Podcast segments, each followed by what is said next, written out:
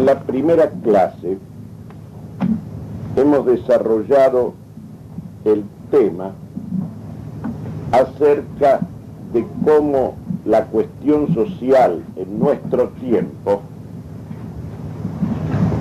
solamente la podemos entender de un modo adecuado en esa dimensión universal que ha tomado además, solo la podemos entender como una expresión concreta del ateísmo que domina en el mundo occidental y cristiano.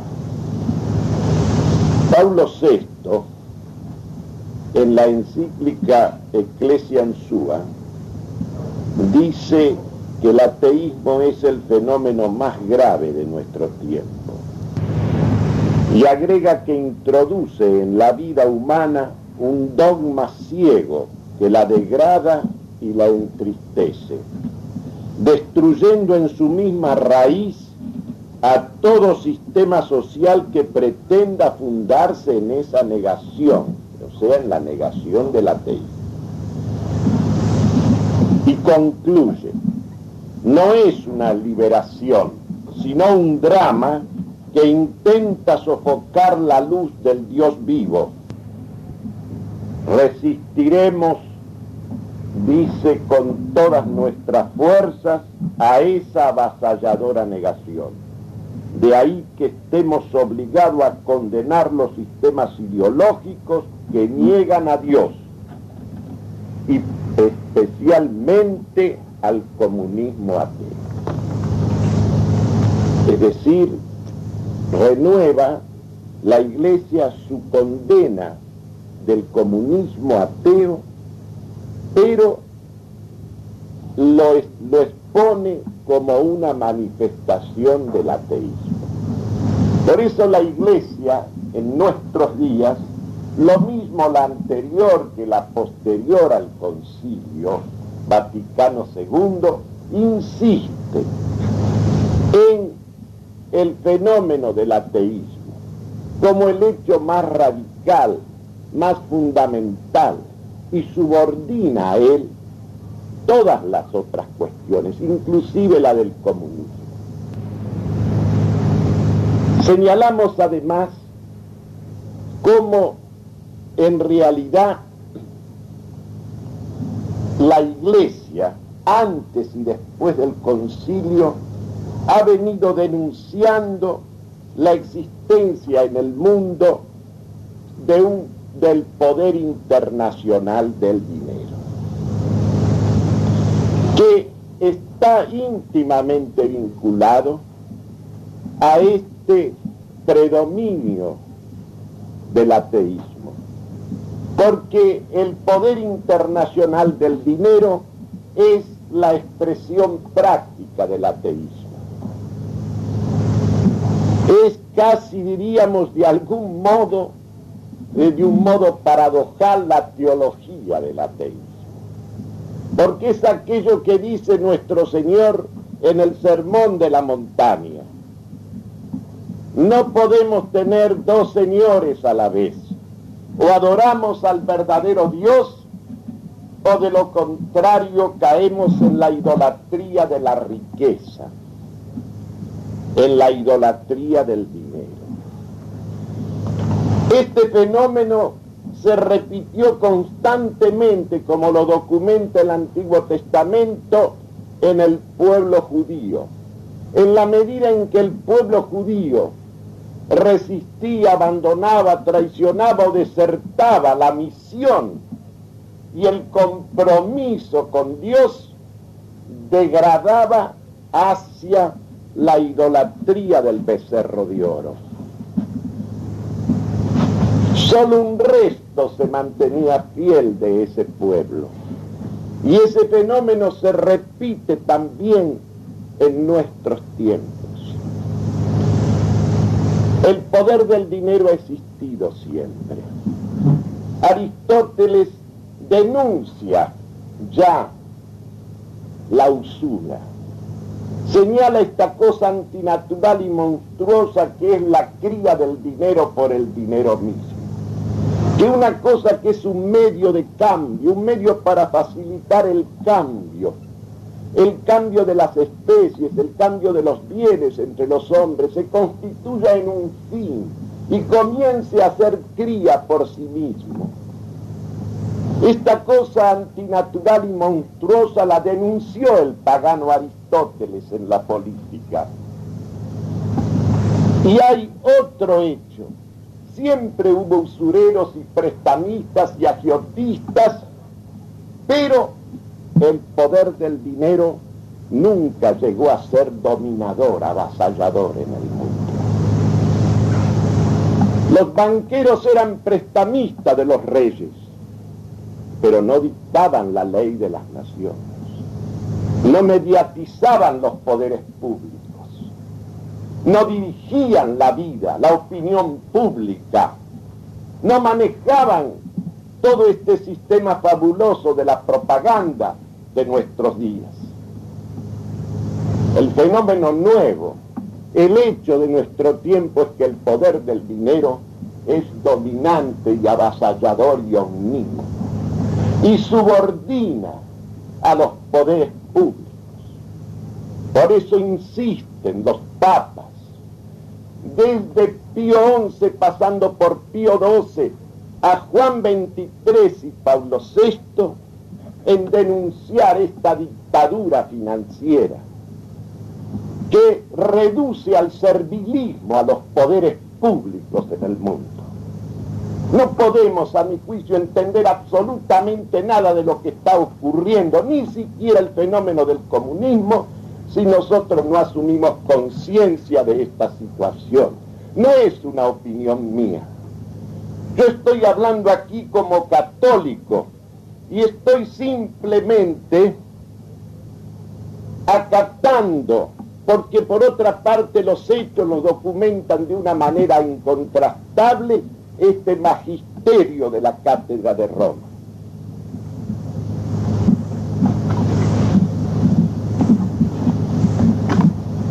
Yo les recomiendo la lectura de un pequeño librito, que es difícil de conseguir, porque cada vez que sale una edición en castellano desaparece de las librerías. Ese pequeño opúsculo se titula La cuestión judía y su autor es Carlos Marx, que como ustedes saben era judío de raza. Mordecai es su apellido. En su juventud, cuando junto con Federico Engels estudiaba en estudiaba filosofía y teología en la izquierda hegeliana que presidía Feuerbach y Bauer escribió una serie de artículos en 1843 que son realmente notables. Porque en esos artículos denuncia esta nueva divinidad que ha surgido en el mundo, que es el dinero, el poder del dinero. Y además analiza con finura extraordinaria el verdadero sentido del nuevo derecho consagrado por la Revolución Francesa.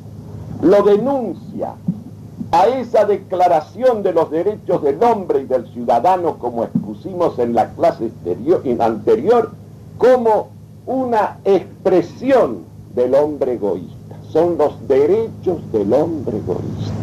Del hombre dividido de Dios, dividido del prójimo y dividido de sí mismo.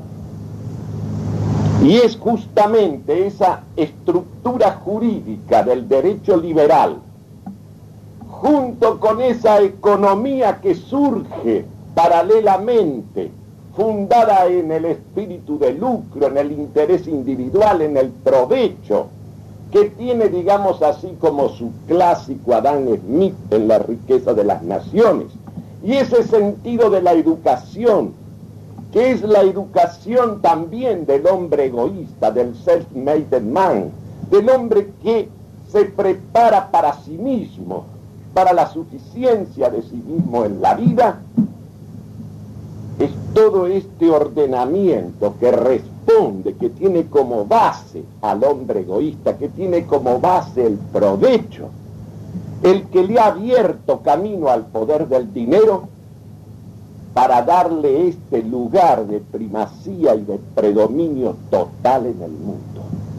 Lo notable es que Marx, con algunas otras apreciaciones que no hacen al caso, señala con agudeza enorme esta erección del dinero en valor universal, en aquello que todo lo mediatiza, que todo lo somete, de cualquier índole que sea.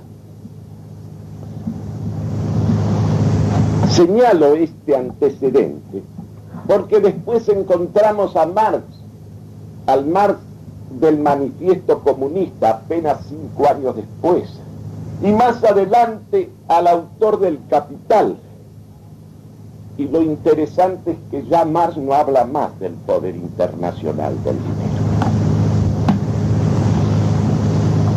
Como ustedes recordarán, en la primera parte del Capital, Mar desarrolla lo que se llama la teoría de la plusvalía, como expresión concreta de la explotación del proletario por el burgués. Y hace surgir, hace surgir la situación de opresión, la situación de del obrero, del trabajador, del empleado, la hace surgir del contrato de trabajo que él suscribe con el empresario, sea cual fuere, sea cual fuere la intención que el empresario tenga. Esa teoría de la plusvalía dice lo siguiente, para simplificar. El patrono contrata a los obreros, les paga el valor, vamos a suponer el valor exacto de lo que significan sus horas trabajo. Le paga lo necesario para la manutención del obrero, incluso de su familia. Pero el obrero, en ese tiempo de trabajo que dedica como servicio ahora del patrono, produce un más, produce un plus. Y ese plus, ese más, se lo queda el patrón. Y ahí está la génesis del capital. Y del capital que crece y que aumenta y que finalmente se va concentrando cada vez en menos manos. De manera que el obrero, el trabajador aparece despojado por el patrono, por el empresario.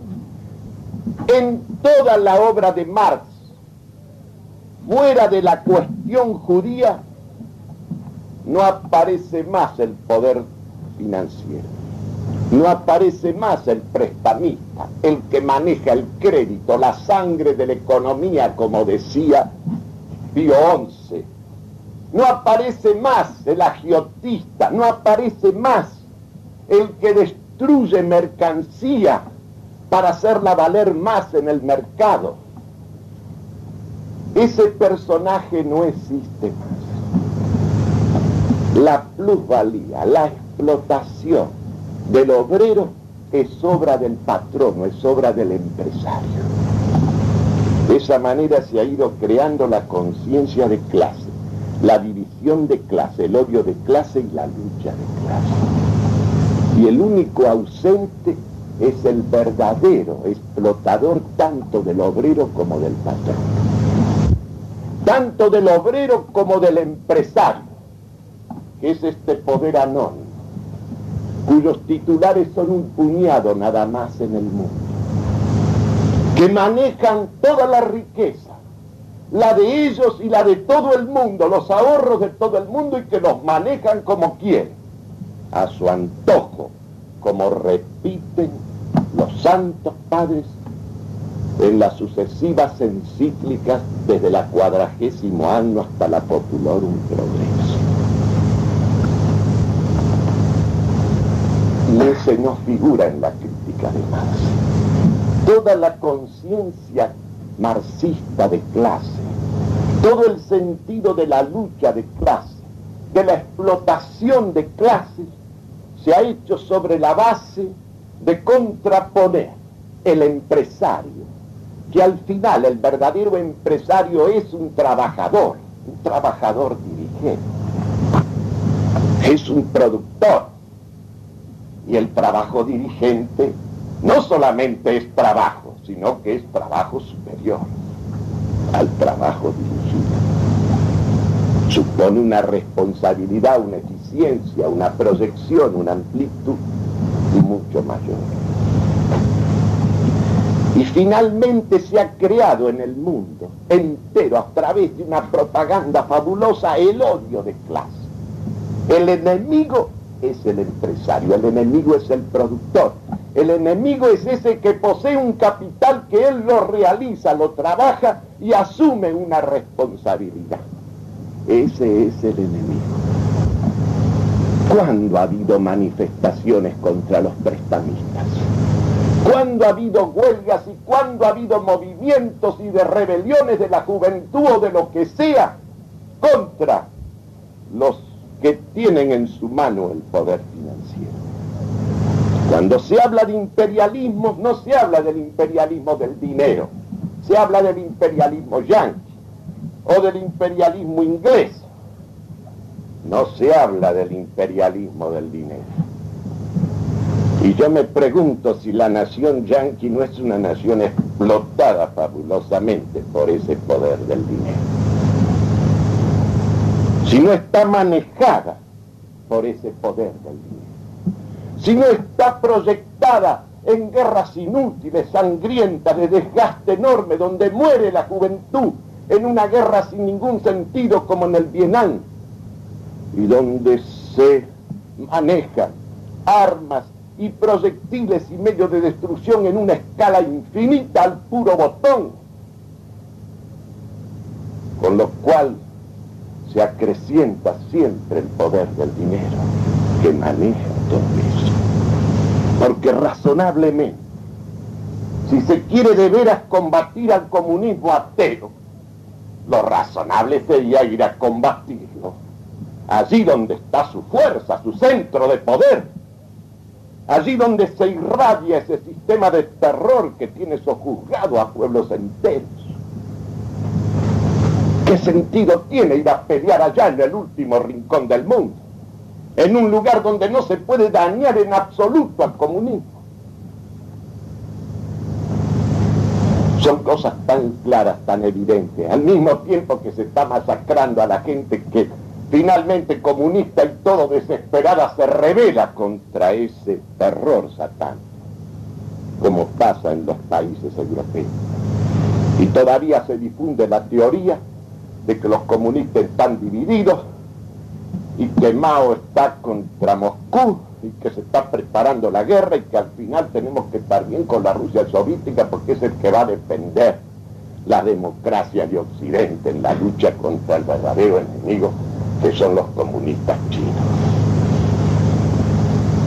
Toda esta, cosa absurda, sin sentido ninguno, es obra de una fabulosa propaganda que ¿quién la paga? También el poder del dinero. El poder del dinero paga todo.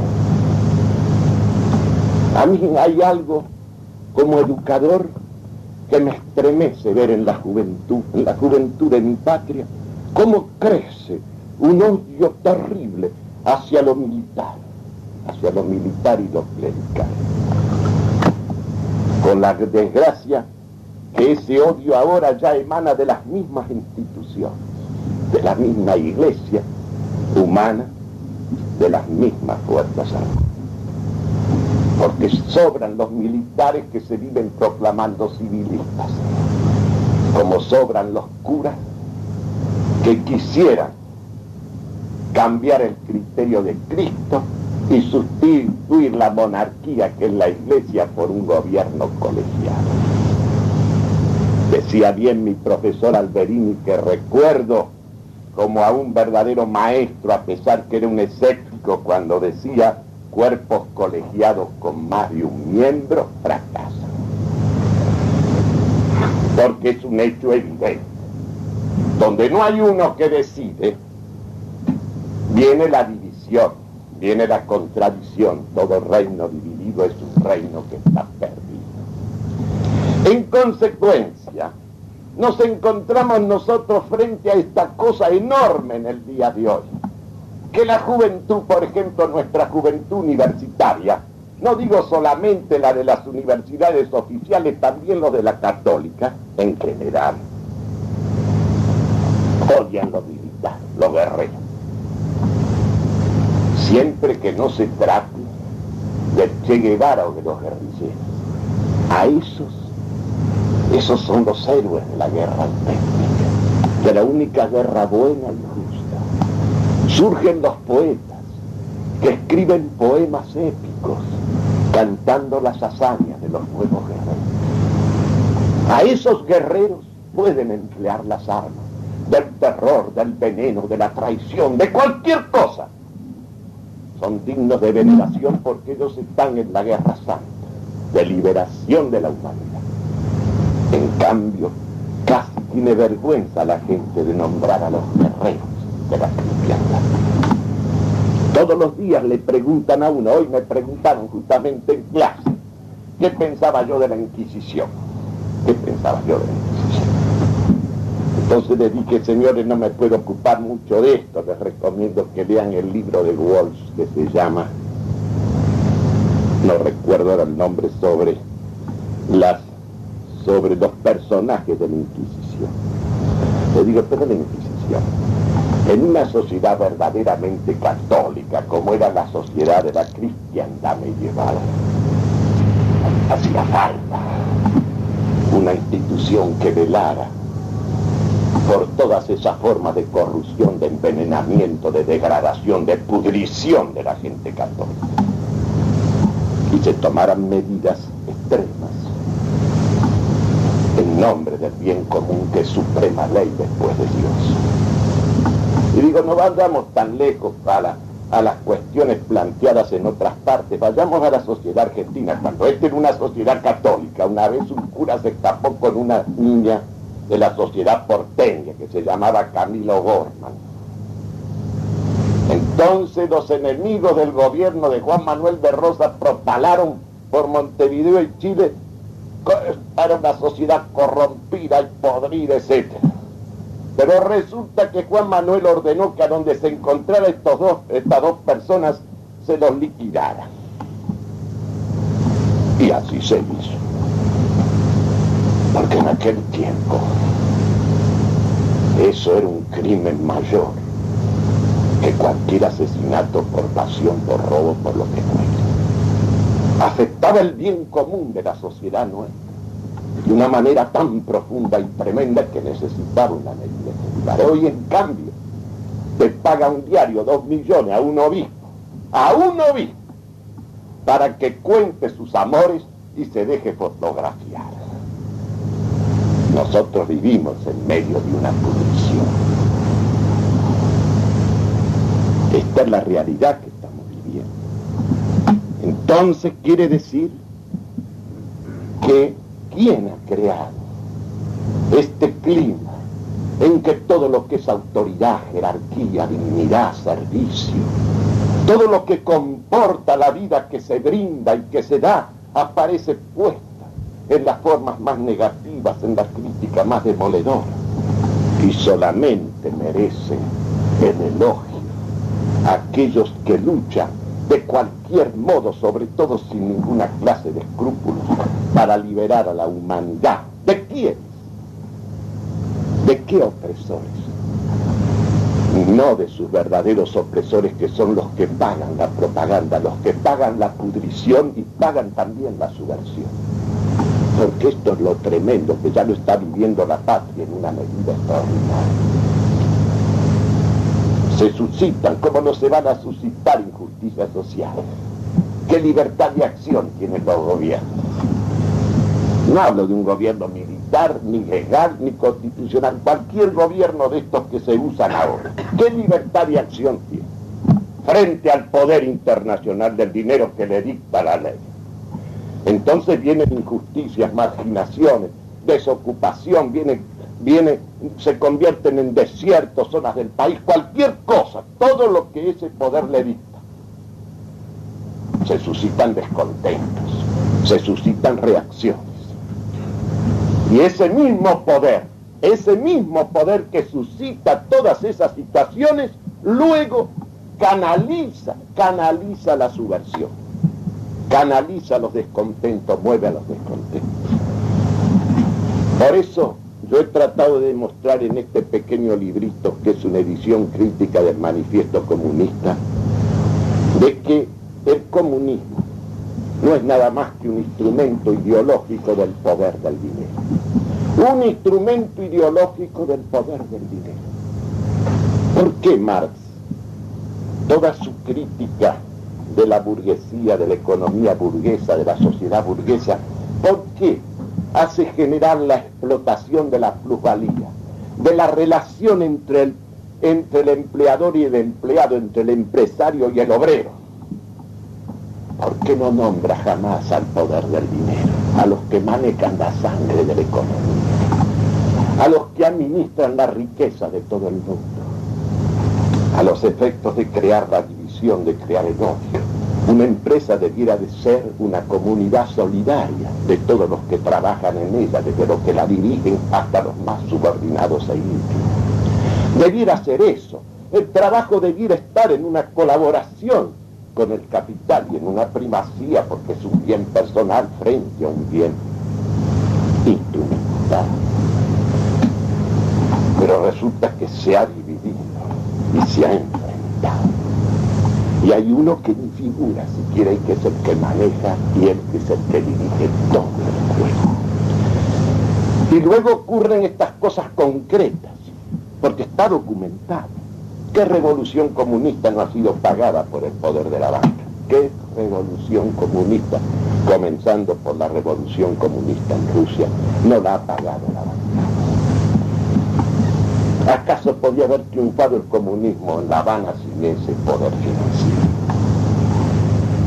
Razonablemente, podría haber triunfado. De ninguna manera. Quiere decir que existe, existe un vínculo, existe, que es lo que nos permite explicar esta coexistencia, esta coexistencia en medio de la guerra subversiva más espantosa de los tiempos, de todos los tiempos, esta coexistencia pacífica. Porque una coexistencia en el campo de batalla entre los enemigos es la cosa más ridícula que se puede imaginar y más absurda también.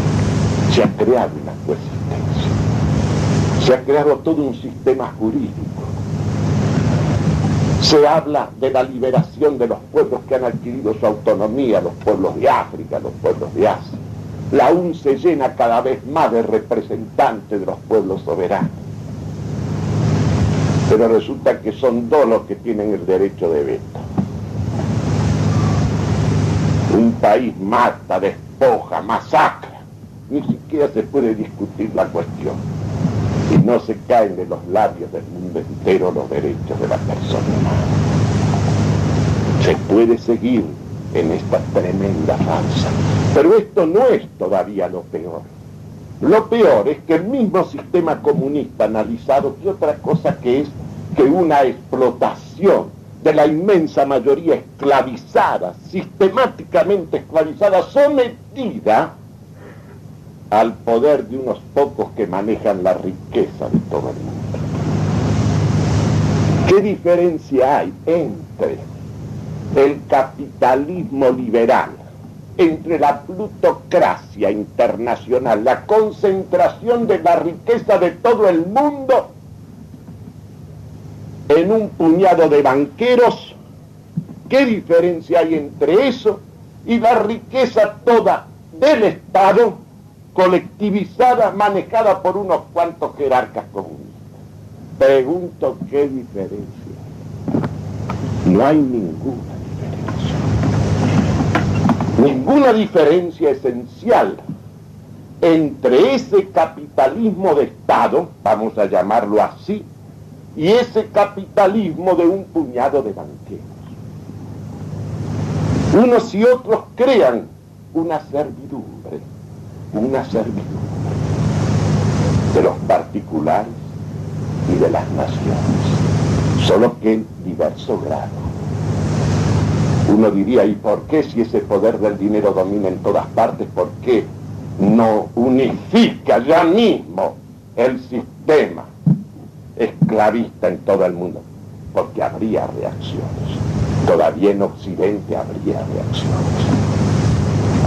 De resistencia, hay núcleos sanos. No se puede proceder en una forma, en una forma así, vertiginosa, rápida y total. Hay que mantener la farsa de la oposición al comunismo, de la lucha con el comunismo. Eso sí, hacerla lo más lejos posible y donde no hay comunistas. Por eso decía bien, decía bien el representante del Viecón, pero si ustedes están luchando con fantasmas, nosotros no estamos aquí. Tienen razón, no están ahí. Ahí hay, hay un pequeño núcleo insignificante, que por otra parte es inagotable, es inagotable, que maneja todas las armas, desde las más primitivas a las últimas armas. Y los presuntos enemigos, me refiero a los soviéticos y a los chinos, están juntos allí en el Vietnam, suministrando los armamentos con los cuales pelean los pobres de allí, lógicamente. De tal manera entonces que es evidente que si analizamos el fondo de estos, de estos dos sistemas, nos encontramos que existe una unidad.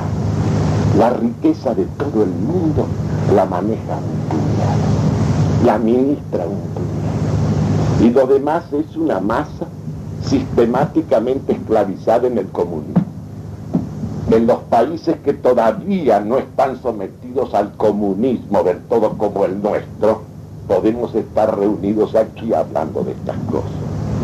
Pero no vayan a creer que por el momento podemos hacer mucho más que reunirnos para discutir y al menos asumir conciencia de estos problemas. Quiere decir entonces que, a mi modo de ver, y no tenemos tiempo para desarrollar la temática. Pero sí, el comunismo, el comunismo es un instrumento ideológico del capitalismo internacional, del poder internacional del dinero. Se comprende perfectamente que las iglesias, que la cátedra de Roma radicalice hoy el problema en el ateísmo porque el ateísmo, la descristianización, la disolución de Cristo es la que ha hecho posible esta cosa monstruosa y enorme, que el poder del dinero haya sometido enteramente la riqueza del poder, la riqueza del poder político y de todos nosotros poderes. Esto es la primera vez que ocurre en el mundo. Es la primera vez que el dinero se ha constituido en una divinidad es la primera vez que nosotros vemos en países enormemente ricos como es el nuestro, a quien Dios le ha brindado todo y apenas un puñado en el país. Hay esta docilidad, esta sumisión, este sometimiento, esta incapacidad de enfrentar ese poder. No digo hacer cosas extremas, cosas menores, cosas relativas pero ¿qué representa? ¿Qué, puede hacer una política que no tiene un mínimo de libertad de acción? Un mínimo de libertad de acción. ¿Cómo puede servir al bien común? Esto es lo que ha quebrado este ascenso del poder del dinero al dominio total, también a la servidumbre de los poderes públicos. La política tiene como finalidad el cuidado del bien común el bien común es la ley suprema en la vida de las naciones, en la vida de las sociedades, pues de Dios. ¿Cómo puede el gobernante cuidar el bien común si está mediatizado por un poder internacional del dinero? No soy yo el que estoy formulando una opinión, es la iglesia que viene insistiendo antes y después del concilio en la existencia de este poder. ¿Y por qué el comunismo no es ya, digamos así, el centro de la preocupación de la palabra de la iglesia, porque el comunismo es un instrumento de este. ¿Cómo vamos a combatir al comunismo apuntalando al poder del dinero? ¿Cómo vamos a combatir al comunismo apuntalando las instituciones y las estructuras que aseguran ese predominio del poder del dinero? Esto empezó hace mucho. Esto se concretó políticamente en la Revolución Francesa está en todo el derecho contemporáneo. Alguien me decía, en fin, no, ah, esto es exagerado lo que usted está diciendo, porque algunas se han incorporado algunos aspectos sociales, algunos cuidados de lo social en el nuevo derecho. Dejémonos de formar. Sí, para los pequeños hurtos. Ahí puede ser que haya eh, buenas leyes y buena justicia, pero para los grandes robos, para eso no. Es evidente. Una vez hubo un hombre de coraje que hizo una operación por sorpresa, porque solo con absoluta sorpresa se hizo en dos cuadras nomás de la calle Libertad. Y ahí se comprobó que se había, estaban sustraídos al fisco 10 mil millones de pesos. Calcule si se hubiera hecho nada más que unas 20 cuadras. La realidad entonces es lo siguiente. No es posible que nosotros pretendamos enfrentar al comunismo, enfrentarlo de veras, si no somos capaces de enfrentar al principio que lo genera, que es el ateísmo, cuya expresión concreta es el poder internacional del dinero. Porque esa es la práctica del ateísmo, la usura. La usura en cualquiera de sus formas. Porque la usura no es solamente del prestamista la usura es la de todo aquel que explota a sus semejantes en cualquier terreno que sea, privándole de lo necesario y de lo justo y de lo que necesita. Porque no basta la justicia en este mundo, no basta. La justicia es poca cosa sola. La justicia sin la caridad jamás podría ser, podría ser, ni siquiera el equilibrio ni la paz social de los porque pensemos en una justicia perfecta. Una justicia tan perfecta que le diera a cada uno lo suyo. ¿Qué ocurriría? Ocurriría que, claro, unos merecerían mucho y otros más. Unos por más capaces, o más audaces, o más hábiles, o más sanos, o con mejores posibilidades, o con más ayuda, serían acreedores a mucho y otros serían acreedores a, poco o a casi nada, aunque más no fuera que por vagos o por incapaces.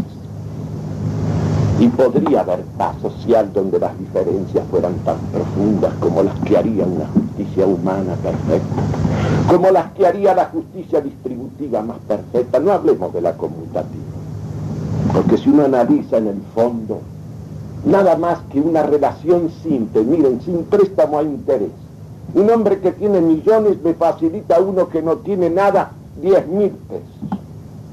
Cuando éste le devuelve los 10 mil pesos sin interés, le devuelve lo mismo. Nadie razonablemente me podrá decir a mí que le devuelve lo mismo. Porque la matemática termina donde comienza el mundo del hombre, el mundo moral.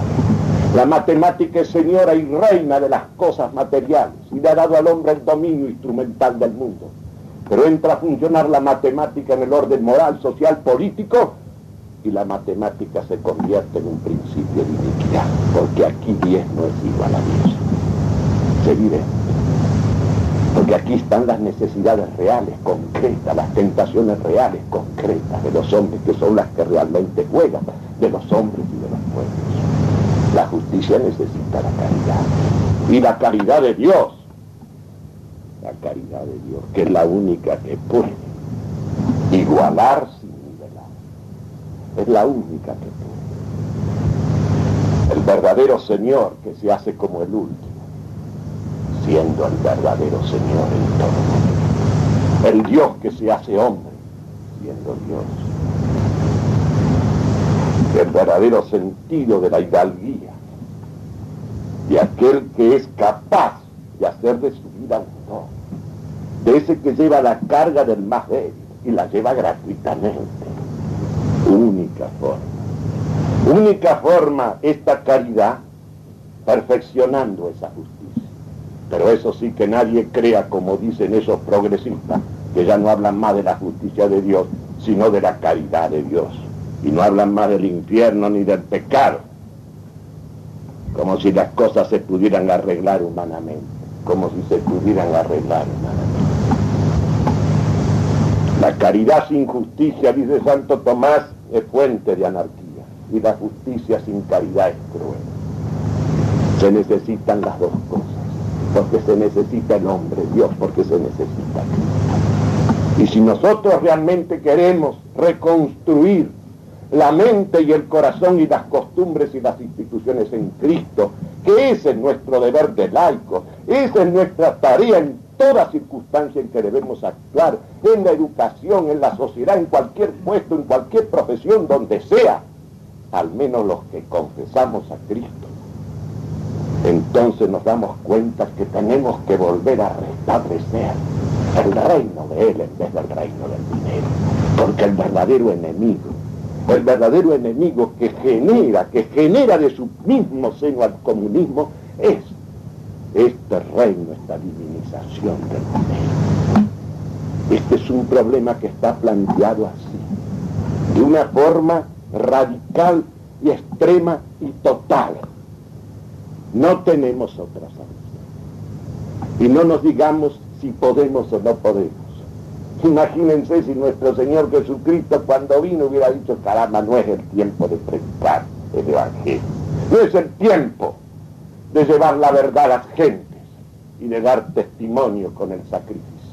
No es el tiempo porque está la esclavitud, la mujer está esclavizada, los padres tienen sobre los hijos un dominio así absoluto, la condición del ciudadano, aún en la misma Roma, era una condición bastante de sometimiento al poder. hubiera dicho, no, primero hay que arreglar la cuestión social, la cuestión política, primero hay que liberar materialmente a la gente y temporalmente. Y una vez que esté arreglado ese problema social y humano, entonces recién la gente va a tener oídos para escuchar la palabra. murió Cristo, resucitó Cristo, descendió el Espíritu de Él sobre los apóstoles y comenzó la predicación en esos hombres débiles e insignificantes que se hicieron gigantes. Y sobre el sacrificio de ellos se fue propagando la fe. Y de la propagación de la fe surgió un sentido, una liberación progresiva de los esclavos.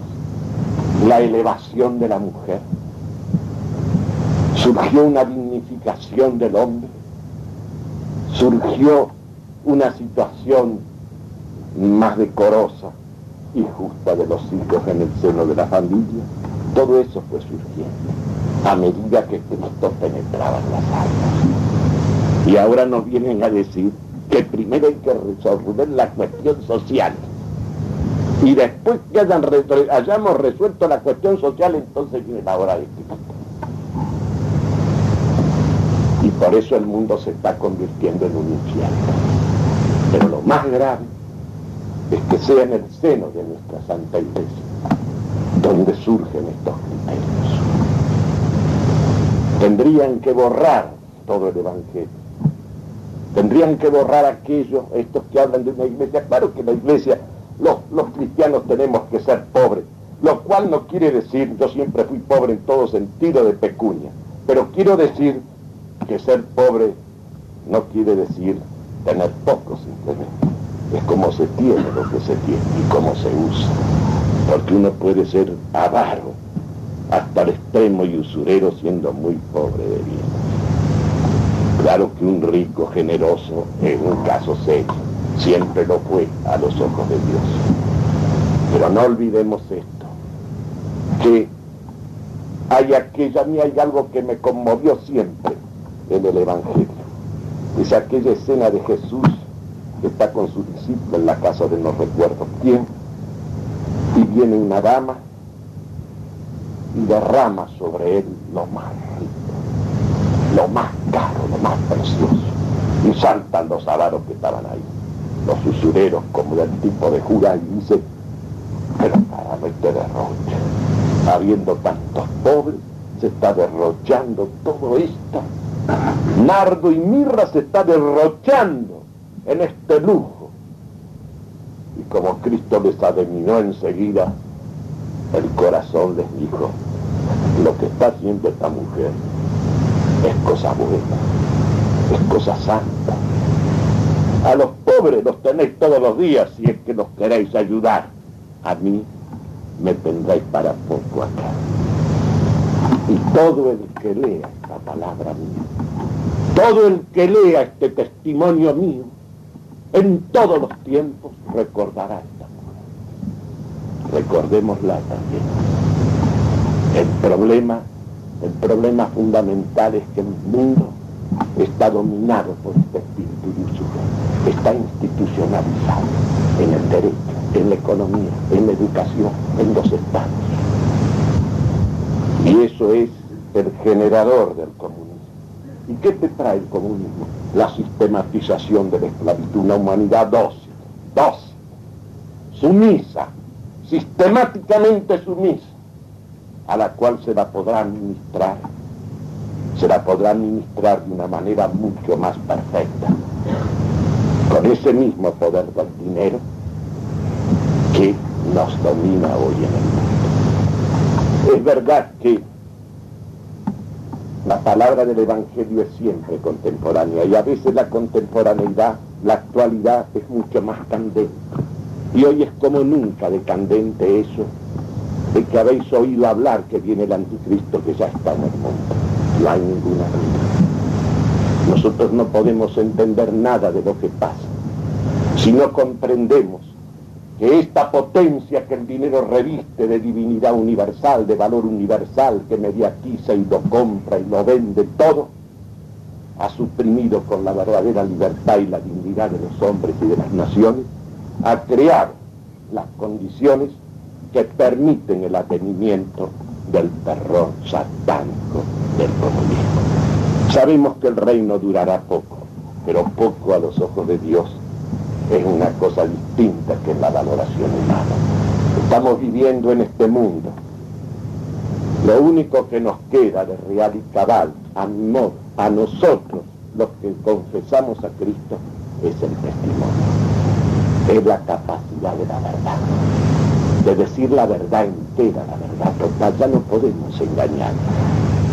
Yo le decía a mis compañeros el otro día en el colegio cómo le vamos a engañar a la gente cómo la juventud, cómo los padres van a engañar a sus hijos. Los padres que son infieles entre sí, cómo van a engañar a sus hijos. Y cómo vamos a engañar a nosotros enseñándole toda una serie de ficciones y de mentiras.